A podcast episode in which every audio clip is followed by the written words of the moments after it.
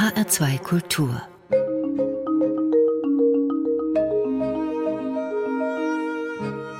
Doppelkopf Juliette Gréco, Je suis comme je suis, das ist einer ihrer bekanntesten Titel, ihrer berühmtesten Titel. Und der ist eigentlich zu ihrer Lebensmaxime geworden. Je suis comme je suis, sagen sie, ich bin wie ich bin, ich gefalle wie mich gefalle, ich mhm. bin nun mal so geschaffen. Was wollen Sie mehr? Was wollen Sie eigentlich von mir? Warum fragen Sie mich aus? Ich bin hier, um zu gefallen. Ganz einfach. Vor dem Hintergrund dieses Textes bin ich natürlich umso glücklicher, dass ich heute Ihnen ein paar Fragen stellen darf. Juliette Gréco, was war denn eigentlich zuerst da? Der Text von Jacques Prévert oder die Sängerin Juliette Gréco? J'ai été choisie par Jacques Prévert. Prévert avait écrit euh, cette chanson, Je suis comme je suis, pour une femme magnifique. Prévert hat das Chanson für eine wundervolle Frau geschrieben namens Arletty. Und als ich mit dem Singen anfing, kam Prévert auf mich zu und sagte, hör zu, ich möchte, dass du das hier singst. Zuerst habe ich mich gar nicht getraut, denn ich habe Arletty unglaublich verehrt. Aber Prévert meinte, doch, du musst das singen. Also habe ich es gesungen.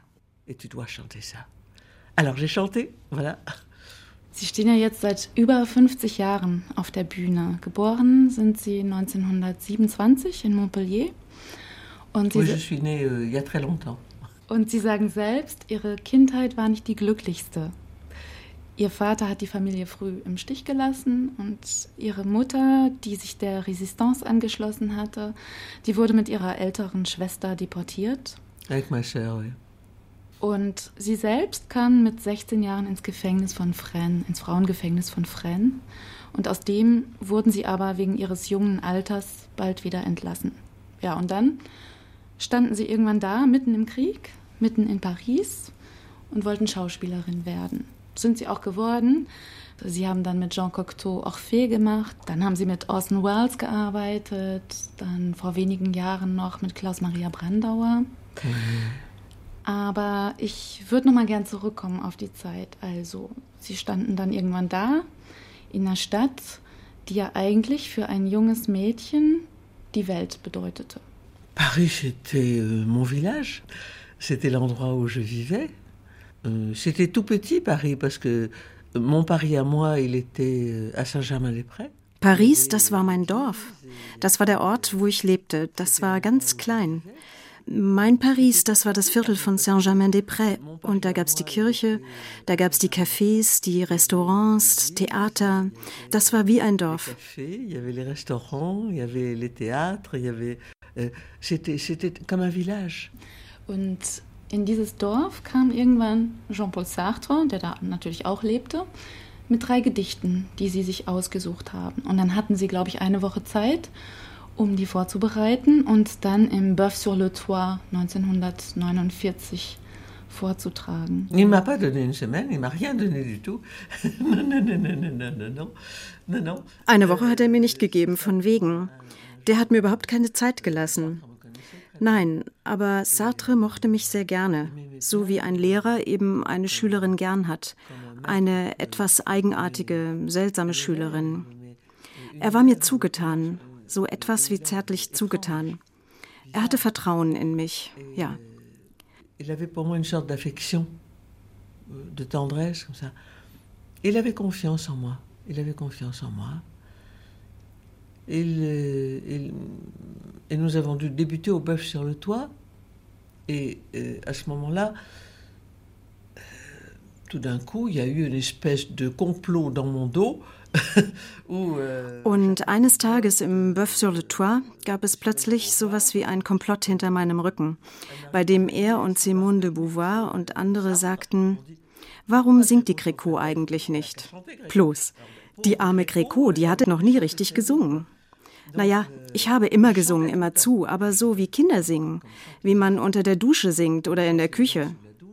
Und sie fanden, ich hätte eine eigenartige, merkwürdige Stimme. Und Sartre meinte zu mir, Gréco, morgen Vormittag zu Hause gebe ich Ihnen ein paar Texte und Sie suchen sich was aus.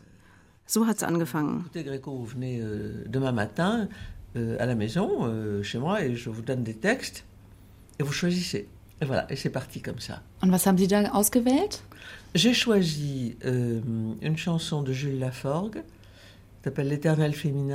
Eine Chanson von Jules Laforgue, das heißt L'Éternel Féminin, das ewig Weibliche.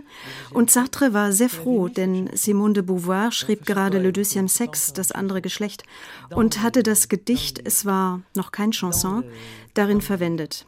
Ich wusste das gar nicht. Le Castor va être très contente. bon, très bien. Er sagte zu mir, der Biber, also Simone de Beauvoir, wird sich sehr freuen. Dann habe ich noch Si tu t'imagines genommen von Raymond Queneau und von Jacques Prévert Les Feuilles Mortes. Les Feuilles Mortes, oui, Les Feuilles Mortes, voilà. Si tu t'imagines, das wollen wir jetzt mal hören, nach dem Text von Raymond Queneau.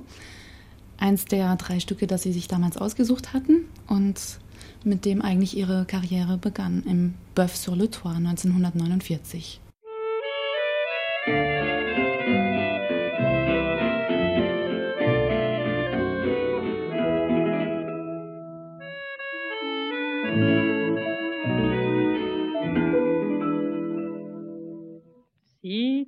T'imagines, si tu t'imagines, fillette, fillette, si tu t'imagines ça va, ça va, ça va durer toujours la saison des a, la saison des a, saison des amours, ce que tu te gourres, fillette, fillette, ce que tu te gourres. Si tu crois petite, si tu crois que ton teint de rose, ta taille de guêpe, tes mignons biceps, tes ongles d'émail, ta cuisse de nymphe et ton pied léger, si tu crois que ça va, ça va, que ça va, que ça va durer toujours, ce que tu te gourres, fillette fillette, ce que tu te gourres. Les beaux jours s'en vont, les beaux jours de fête, soleils et planètes tournent Mais toi, ma petite, tu marches tout droit vers ce que tu vois pas. Très sournois s'approche la ride véloce, la pesante graisse, le menton triplé, le muscle avachi. Allons, cueille, cueille les roses, les roses, roses de la vie, roses de la vie, et que leurs pétales soient la mer étale de tous les bonheurs, de tous les bonheurs.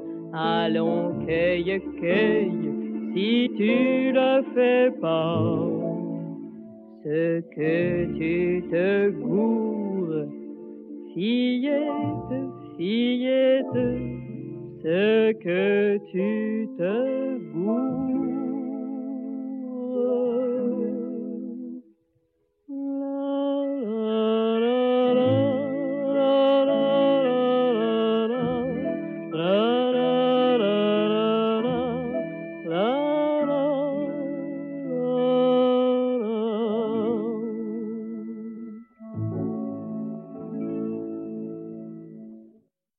T'imagines von Juliette Greco. Juliette Greco, das sind schreckliche Visionen des Alters, die sie da den jungen Mädchen prophezeien. Also ein Doppelkinn, Furchen im Gesicht, Fettleibigkeit. C'est normal. C'est la vie. C'est la vie, il faut faire attention, c'est tout.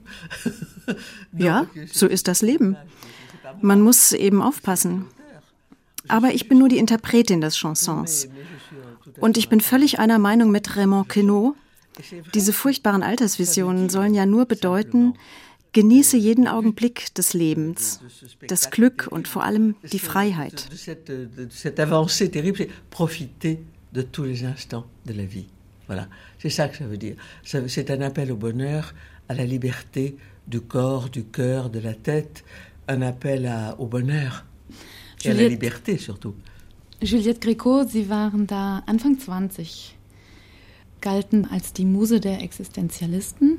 Die meisten anderen, Anfang 20, die haben alles andere im Kopf, als sich mit 20 Jahre älteren Philosophen zu unterhalten. Non, non, non, non. Je, je pense que chacun, euh, à cet âge-là, on va euh, à l'université. Nein, überhaupt nicht. In dem Alter geht man ja auch zur Universität und hat dort Mentoren. Also das ist normal. Was nicht normal ist, ist vielleicht, dass das Ganze damals in Cafés stattfand. Und ich hatte das Glück. Au café. Ça, c'est tout à fait anormal. Mais j'ai eu cette chance. Ich versuche jetzt gerade mir das so ein bisschen vorzustellen, diese Keller im Pariser Viertel Saint-Germain, vielleicht äh, sehr verraucht und Keller, aus denen man unter vier Glas Wein nicht herauskommt. Wie war das denn eigentlich, als Sie Sartre kennengelernt haben? C'était sans alcool. euh, c'était sans alcool, c'était. Euh, les gens fumaient beaucoup. Ohne Alkohol. Es wurde ziemlich viel geraucht, aber ich trank keinen Alkohol. Es ging immer sehr fröhlich und ja, sehr liebevoll zu. Die Erwachsenen haben sich um uns Jüngere gekümmert, um uns Kinder, die wir ja eigentlich noch waren. Les adultes étaient très proches euh, des, des enfants, des jeunes gens que nous étions. Par exemple, chez Sartre, chez Simone de Beauvoir, euh, chez Merleau-Ponty, Bevor ich überhaupt Sartre und Simone de Beauvoir kennengelernt habe, kannte ich den Philosophen Merleau-Ponty. Und das war ein sehr aufmerksamer Mensch. Er interessierte sich ernsthaft dafür, was ich als 18-Jährige für Ansichten hatte. Und ich konnte ihn alles fragen. C'était 18 ans à cette époque-là. Euh, il faut se rendre compte que c'était très très jeune. C'est comme aujourd'hui, euh, peut-être euh, 14 ans. Même, même, même peut-être euh, moins. 18 Jahre waren früher wirklich sehr jung, vielleicht so wie heute 14 höchstens. Und ich war außerdem etwas eigenartig. J'étais très sauvage, très bizarre et très, très différente. Mhm. J'étais une drôle de bête. euh, Merleau-Ponty m'avait amené danser dans un endroit qui s'appelait le, le Bal Nègre. C'était un très joli endroit. Merleau-Ponty hatte mich damals in den Bal Nègre mitgenommen, ein sehr schöner Club mit guter Musik. Und da saßen auch Sartre und Simone de Beauvoir und andere auf der Galerie. Wer Sartre und Simone de Beauvoir waren, das wusste ich immerhin schon. Die sah man ja jeden Tag beim Schreiben im Café Flore. Aber ich hatte sie noch nicht kennengelernt. Merleau-Ponty und ich haben getanzt.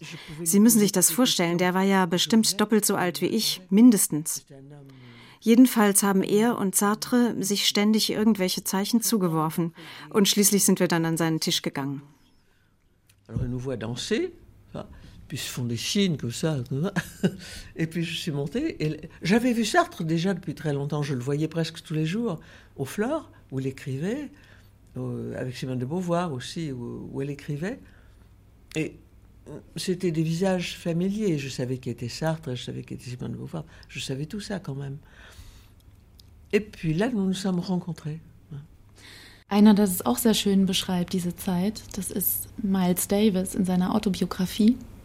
Und ich habe hier einen Text rausgesucht, wo er beschreibt, als er Anfang 1949 in Paris zum ersten Mal gespielt hat. Ich lese mal vor. Es war mein erster Trip außerhalb der Staaten und er veränderte meine Lebenseinstellung grundlegend. Ich liebte Paris und die Art, wie die Leute mich dort behandelten.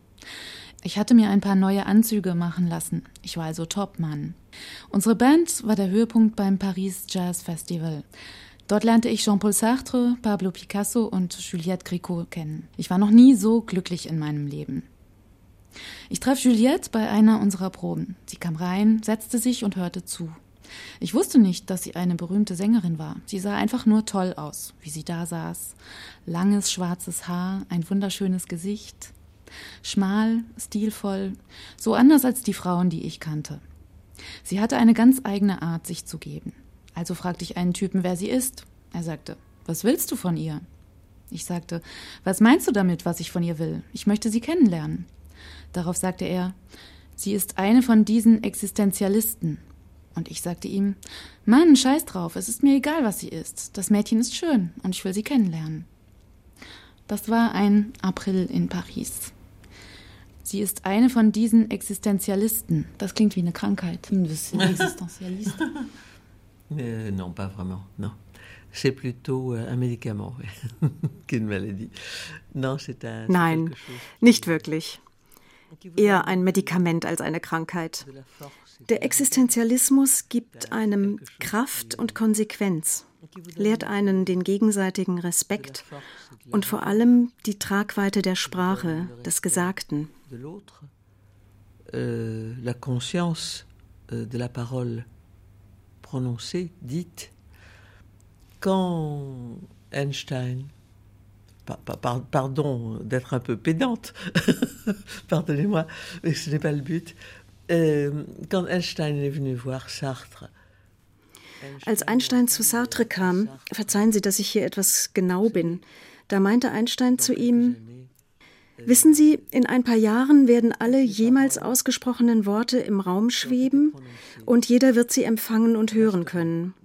Ich bin da mit Ihnen einer Meinung, dass jeder für das, was er sagt, für das ausgesprochene Wort auch verantwortlich ist. Donc, je suis d'accord avec vous euh, sur la responsabilité de chacun euh, de ce qu'il dit et de la parole dite. Moi, peut-être, je me suis dite euh, à ce moment-là, j'ai beaucoup cru que l'âme existait. Ich habe vielleicht damals an die Seele im Menschen geglaubt, weil ich an Gott glaubte. Heute glaube ich natürlich nicht mehr an Gott, und wenn es einen gibt, dann ist er jedenfalls ziemlich bösartig. Aber ich glaube in der Tat, dass das Wort, das im Raum bleibt, vielleicht die Seele des Einzelnen ist. War es eigentlich eine Hilfe damals, dass Simone de Beauvoir gerade, so die Lebensgefährtin von Jean-Paul Sartre, war das eine Hilfe, dass sie gerade an ihrer Emanzipationsbibel schrieb? Ähm, hat das dazu beigetragen, in der Gesellschaft den Frauen mehr Achtung zu verschaffen? Denn sie waren ja doch alleinerziehend zu dem Zeitpunkt. Sie hatten eine kleine Tochter aus erster Ehe mit dem Schauspieler Philippe Lemaire. Wie war das damals? J'ai mon enfant, j'avais 28 ans, beaucoup plus tard. Mein Kind habe ich erst mit 28 bekommen, viel später also. Und alleinerziehende Mütter, ach, davon gibt's doch Millionen. Nein, das hatte keinen Einfluss auf mich. Beaucoup d'efforts. Bien sûr, euh, beaucoup de travail, euh, beaucoup de beaucoup d'absence aussi. Es ist natürlich sehr anstrengend, ist viel Arbeit und als alleinerziehende Frau muss man sich auch in Entbehrung, in Abwesenheit üben. Meine Tochter hat mir das lange vorgeworfen, bis zu dem Moment, wo sie selbst alleinerziehend wurde. Tja, leider ist das vererbbar. Aber wir waren damals eine Familie und jetzt bin ich das Familienoberhaupt. Mais j'avais une famille, euh, je, je suis chef de famille, voilà. Was hat denn eigentlich Simone de Beauvoir dazu gesagt, dass Sie so Chansons gesungen haben wie Déshabillez-moi Ziehen Sie mich aus, heißt das. Elle m'a rien dit. Je sais pas du tout. Je sais pas du tout. Je, je pense qu'elle a dû rire par, parce que la fin est quand même euh, assez violente. Nichts hat sie dazu gesagt. Aber ich glaube, sie hat bestimmt gelacht. Denn der Schluss ist doch ziemlich brutal. Da bietet sich diese Frau die ganze Zeit sehr charmant, sehr verführerisch an. Und am Schluss sagt sie dann, und jetzt ziehen Sie sich aus. Das ist immerhin eine recht brutale Umkehrung, eine Umkehrung der Machtverhältnisse. Frauen haben ja ohnehin immer das letzte Wort. Wir müssen es nur ergreifen. Ce sont toujours les femmes qui décident de toute façon. Mais le tout est de le dire.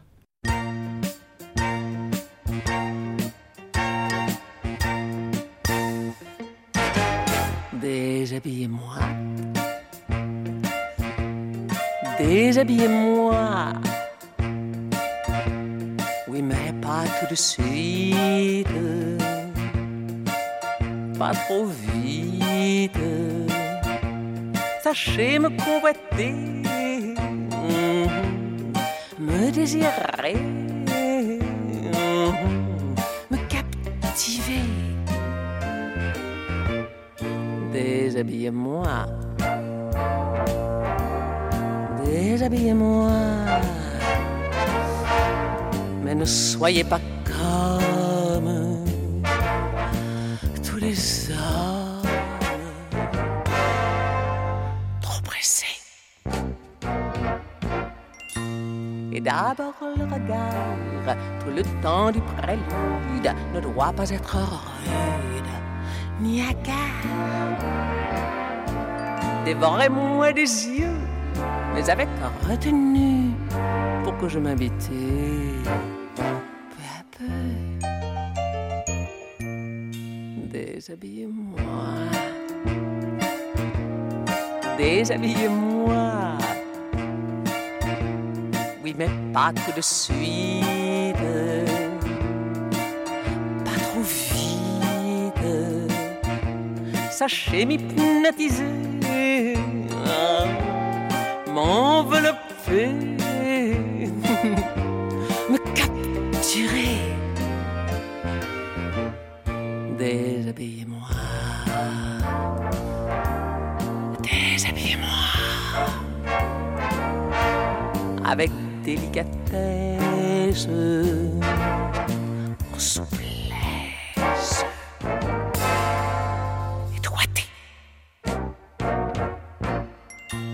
Choisissez bien les mots, dirigez bien les gestes, ni trop lent ni trop leste, sur ma peau.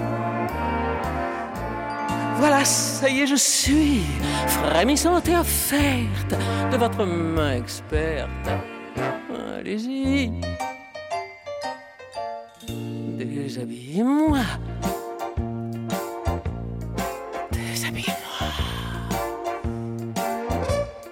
Maintenant, tout de suite, allez vite. Sachez me posséder, me consommer, mm, me consumer. Déshabillez-moi. Déshabillez-moi.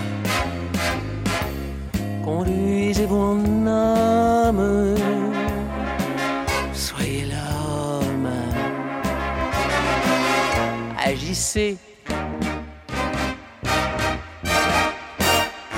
Déshabillez-moi. Déshabillez-moi. Et vous.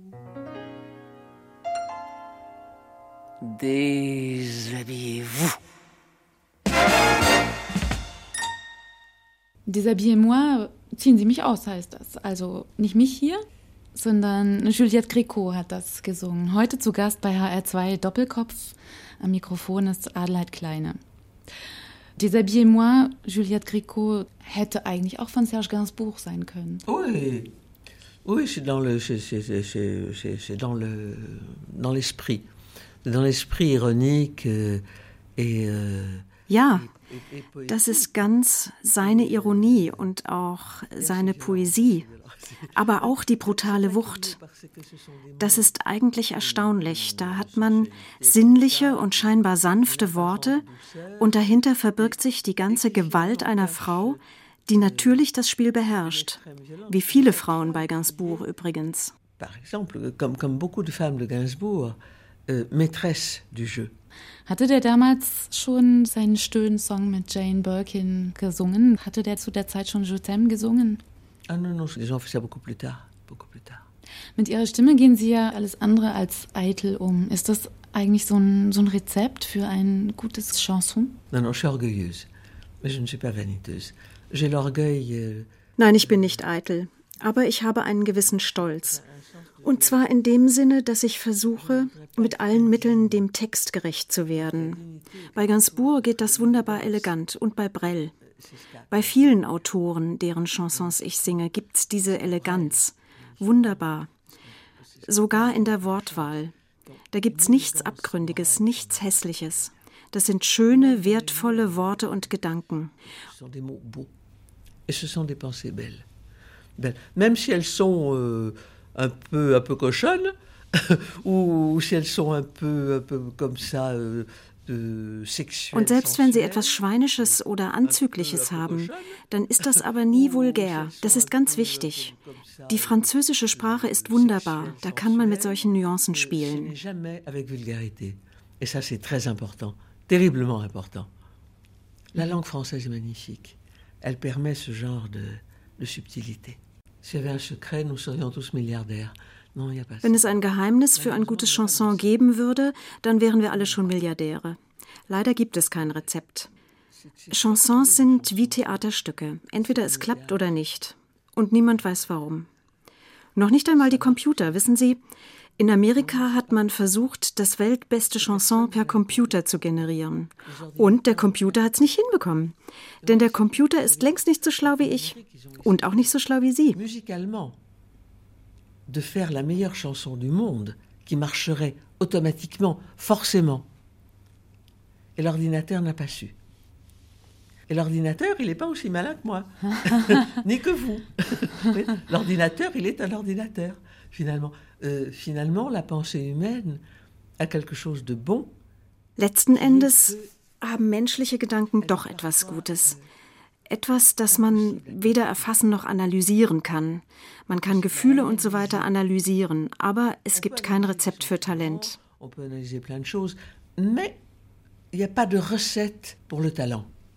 Vous êtes marié avec un talent quand même. Euh. Avec un immense talent. Also der. Avec un mec formidable, oui, oui, tout à fait, tout à fait. Ja, ich bin mit einem Riesentalent verheiratet. Ein toller Typ. Die meisten ihrer Chansons, die stammen ja von Gérard Joannest, der sie auch am Klavier begleitet. Mit dem sind sie auch verheiratet jetzt. Das ist ihr jetziger Ehemann. Davor waren sie mit Michel Piccoli verheiratet. Juliette Gréco, Gérard Joannest, den haben sie ja sozusagen im Doppelpack kennengelernt. Avec Brel. Oui, tout à fait. Ils sont venus euh, me présenter une chanson qui s'appelle On n'oublie rien, qui est une magnifique chanson. Ja, mit Brel, genau. Die beiden sind zu mir gekommen, um mir ein Chanson vorzustellen. On n'oublie rien, man vergisst nichts. Ein wunderbares Chanson. Und dann habe ich Gérard zufällig wieder getroffen, weil mein Pianist krank wurde. Und da bin ich mit Gérard, der ja der Pianist von Jacques Brel war, auf Tournee gegangen. Und von da an waren wir immer zusammen. Musikalisch gesehen waren wir immer zusammen. Und eines Tages haben wir geheiratet. Ja, das war sehr schön. Das war eine Überraschung für Sie, dass Sie. Das ist eine Geschichte über Liebe, Freundschaft, mehr Liebe. Etwas sehr Schönes, Rundes, Harmonisches, auch voller Überraschung. Liebe eigentlich. harmonieuse et surprenante. On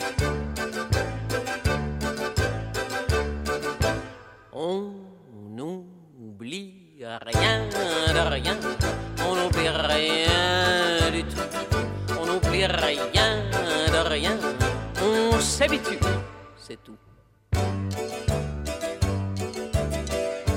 Ni ses départs, ni ses navires, ni ses voyages qui nous chavirent, de paysage en paysage et de visage en visage ni tous ces ports, ni tous ces bars, ces attrapes cafards où l'on attend le matin gris au cinéma de son whisky. Ni tout cela, ni rien au monde ne saura nous faire oublier, ne pourra nous faire oublier aussi vrai que la terre est ronde.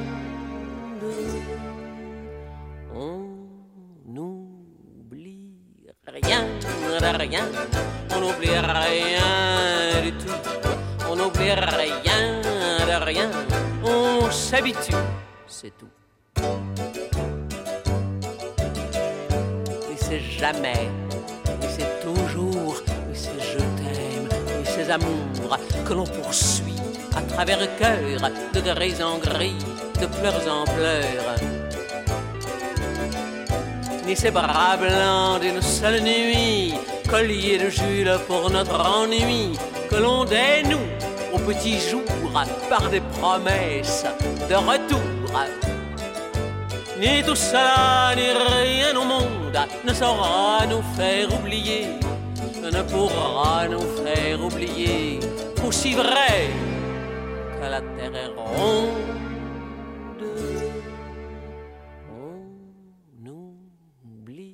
Rien, de rien, on n'oublie rien du tout. On n'oublie rien de rien, on s'habitue, c'est tout.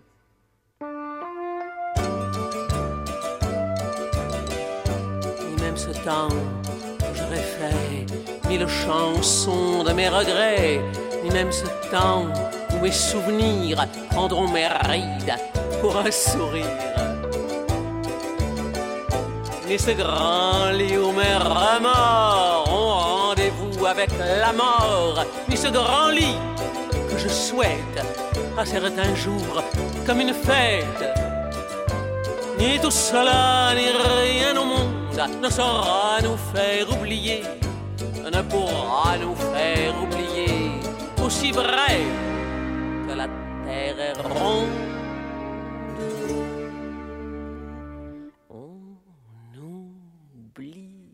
rien de rien. On n'oublie rien du tout. On n'oublie rien de rien. On s'habitue. C'est tout. Juliette Gregor, wie schaffen Sie es eigentlich bei den vielen Chansons, die Sie jetzt in Ihrem Repertoire haben, wie schaffen Sie es da eine Auswahl zu treffen? Oh, c'est très compliqué. C'est ce qu'il y a de plus compliqué. Mais une fois que c'est fait, c'est fait pour un bon moment. Oh, das ist sehr, sehr kompliziert. Das ist das Schwierigste überhaupt. Aber wenn man dann eine Auswahl getroffen hat, dann bleibt sie auch erstmal so. Es ist wirklich schwer, ein ausgewogenes Programm zusammenzustellen, quer durch verschiedene Emotionen und musikalische Gattungen. Wenn man zum Beispiel einem Thema Nachdruck verleihen will, Schmerz, Folter, Krieg, Blutvergießen oder Tod, dann kann man natürlich zwei entsprechende Chansons hintereinander stellen. Das haben Gérard und ich in unserem Programm auch gemacht und eigentlich erschien uns alles sehr einleuchtend so. Et l'autre soir est arrivé Bernard Lévillier, qui, qui est pourtant un, vrai mec, mhm. et il m'a dit Comment vous osez faire ça? Ja, und dann kam eines Abends Bernard Lavillier, von dem ich auch ein Chanson singe, der ja doch ein echter Kerl ist und was vertragen kann, und meinte, wie könnt ihr nur sowas machen? Aber ich glaube, da darf man keine Grenzen setzen. Wenn man etwas ausdrücken will, dann muss man dieses Risiko eingehen. Aber so bin ich eben. Mais je suis comme ça. Mhm. Ich finde ja besonders erstaunlich, dass es egal eigentlich, ob in Frankreich oder in Deutschland oder in Japan, immer mehr junge Leute sind, die zu ihren Konzerten kommen. Sie haben ein unglaublich junges Publikum. Was glauben Sie denn? Was, was suchen die denn in Ihren Chansons? Oder was finden die vielmehr in den Chansons, die Sie singen? Je ne sais pas. Je ne sais pas. Euh, je peux imaginer que c'est euh, parce que je suis sincère? Ich weiß es nicht. Vielleicht mögen Sie, dass ich das, was ich singe, auch ehrlich meine, dass ich meine Wahrheit erzähle. Vielleicht ist es auch Ihre Wahrheit. Vielleicht singe ich ja über das, was Sie fühlen oder sich wünschen. Ich weiß es nicht. Ich bin eine gute Interpretin. Ich habe viele Briefe von meinen Autoren und Komponisten bekommen und alle waren immer glücklich mit dem Ergebnis weil ich ihre Texte nicht verraten habe. Es muss also richtig gewesen sein, wie ich es gemacht habe. Ich war also nützlich. Das ist mir sehr wichtig. De lettres de mes auteurs euh, et de mes compositeurs qui sont heureux. Donc je n'ai rien trahi. Et j'ai bien servi. Et ça, c'est une chose importante. Ihr neuestes Album heißt Aimez-vous les uns les autres, ou bien disparaissez heißt so viel wie liebt einander oder verschwindet. Oui. Darauf singen Sie auch ein Chanson, was Miosek geschrieben hat, oui. Adieu Bohème. Oui. Wen haben Sie denn da vor Augen? Euh, C'est euh, une sorte d'hommage à Jacques Brel. Voilà. Das ist eine Art Hommage an Jacques Brel. Miossec, der Autor des Chansons, ist ein toller Mensch, ein echter Autor, wirklich. Eine wundervolle Persönlichkeit, herrlich zerrissen, umwerfend. Bouleversant, qui, qui est une déchirure euh, splendide, voilà, qui est un être humain, vraiment. Euh, il a écrit ça und Miossec hat das Chanson geschrieben, weil ihn und Gérard Joannest und mich, weil uns drei die Liebe zu Jacques Brel verbindet. Es rührt mich sehr, dass Sie diesen Titel ausgesucht haben. Ça a donné ça. Je suis heureuse que vous ayez choisi ça. Ça m'a beaucoup surprise et beaucoup émue. Und den hören wir jetzt, Adieu Bohème, aus dem neuen Album von Juliette Gréco. Aimez-vous les uns les autres ou bien disparaissez? Liebt einander oder verschwindet?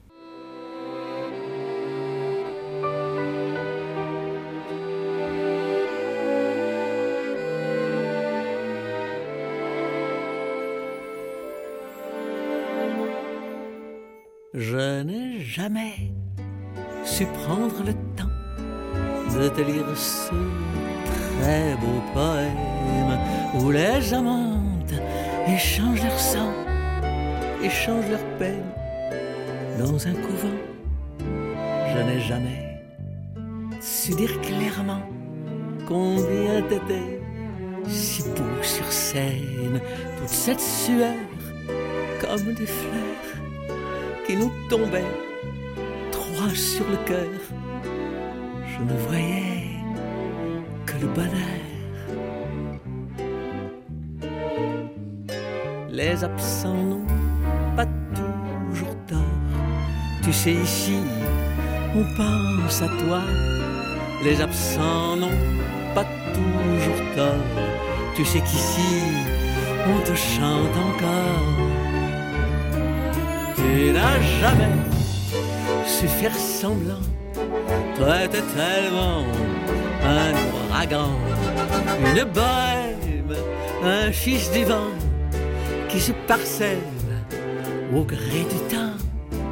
Mais la vie ne fait pas de quartier, la vie ne pense qu'à vous lâcher. Mais la vie veut, vous veut souvent vous libérer vous pas des veines, c'est chrysanthème. Les absents n'ont pas toujours tort.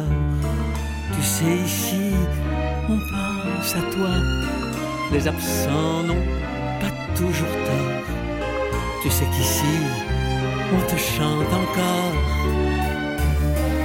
Je n'ai jamais pu oublier ton rire d'enfant cachant tes peines, car tu étais l'élégance même, longeant le soir les bords de Seine.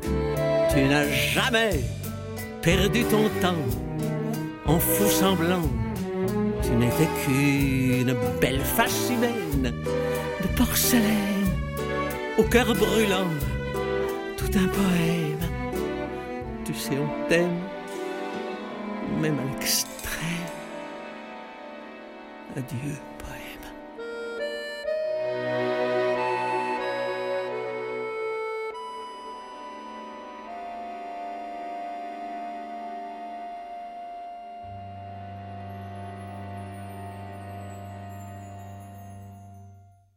Adieu Bohème. Juliette Gréco heute zu Gast in HR2 Doppelkopf. Am Mikrofon ist Adelheid Kleine. Juliette Gréco, das ist Adieu Bohème, ist eigentlich eine Ode an die Bohème. Sie leben jetzt nicht mehr in Paris, sie leben zurückgezogen auf dem Land, aber haben, glaube ich, vor nicht allzu langer Zeit SOS Saint-Germain gegründet mit mhm. Catherine Veneuve und Jean-Paul Belmondo, wenn ich mich nicht irre. Was ist das? Genau, SOS Saint-Germain. Non, Catherine Deneuve n'est pas dans SOS, elle est dans un autre euh, comité de défense.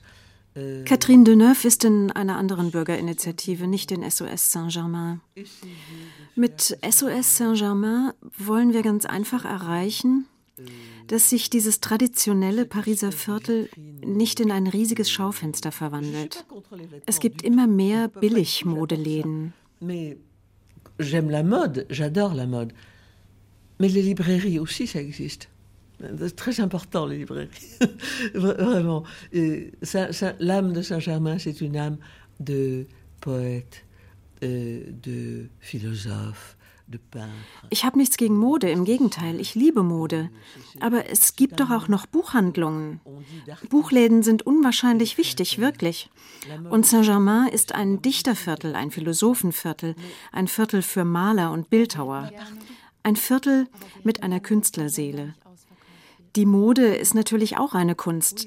Aber dafür gibt es in Paris ein anderes wunderbares Viertel auf der anderen Seite der Seine, nämlich die Avenue Montaigne. Das war schon immer sehr schön und sehr schick dort, ein tolles Viertel für die Mode. De l'autre côté de la Seine. Mm. C'est très très bien. De l'autre côté de la Seine, ça a toujours été très beau, très élégant, très chic et, euh, et c'est un, un, magnifique endroit pour la mode. Mais mm. chez, chez, nous, par exemple, peut prendre place une femme comme Sonia Riquel, Wenn Sonja Riquel ihr Geschäft in Saint-Germain hat, dann ist das etwas anderes. Die gibt's schon seit 30, 40 Jahren dort. Die gehört zu diesem Viertel. Aber jetzt kommen auf einmal alle möglichen anderen. Eigentlich ist es ja schon fast zu spät. Aber es ist noch nicht verloren. Je pense qu'il faut, il faut laisser à ce quartier, euh, c'est un peu tard, un petit peu tard, mais rien n'est perdu encore. Aimez-vous les uns les autres ou bien disparaissez, also liebt einander oder verschwindet? Das sind ja ziemlich klare Worte. Also sie, sie singen da von, von brennenden Hochhäusern, von Naturkatastrophen. Ich glaube, sie gucken nicht besonders optimistisch in die Zukunft. Kann mhm. das sein? Pas vraiment, on, on, on, on essaie d'arranger les choses. On essaie de réveiller les consciences. Nein, nicht wirklich. Aber man tut, was man kann. Wir versuchen, anderen die Augen zu öffnen. Christoph Miosek spricht von brennenden Hochhäusern. Ja, all das gibt es tatsächlich. Das sollte man nicht vergessen. Man muss mit offenen Augen durchs Leben gehen, mit lebendigem Herzen und manchmal auch mit Tränen in den Augen. Aber die wischen die schlimmen Bilder auch wieder weg. Man muss leben und lieben, teilen, was nicht einfach ist, und sich austauschen. Il faut partager, il faut échanger. Partager, c'est pas facile, mais échanger, c'est bien. Und wir hören jetzt Couvre-feu, heißt Couvre-feu heißt so viel wie der Zapfenstreich von dem Autor Christoph Miosek. Et Gérard Joannest. Und nicht zu vergessen, natürlich. Magnifique Tango. Ein herrlicher Tango.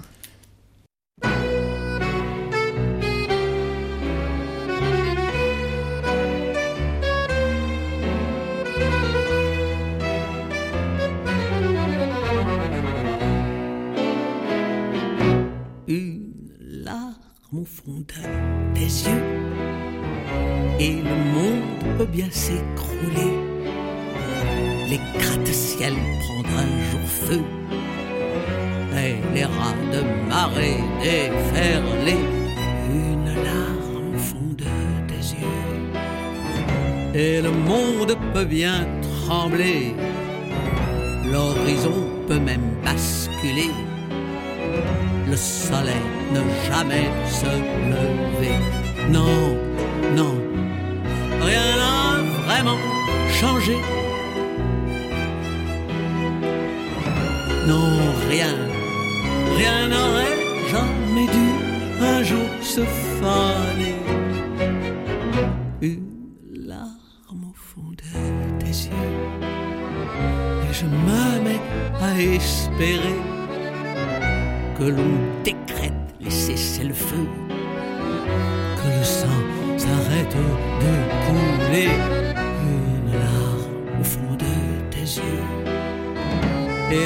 lune peut bien s'enflammer, le monde crier sauf qui peut.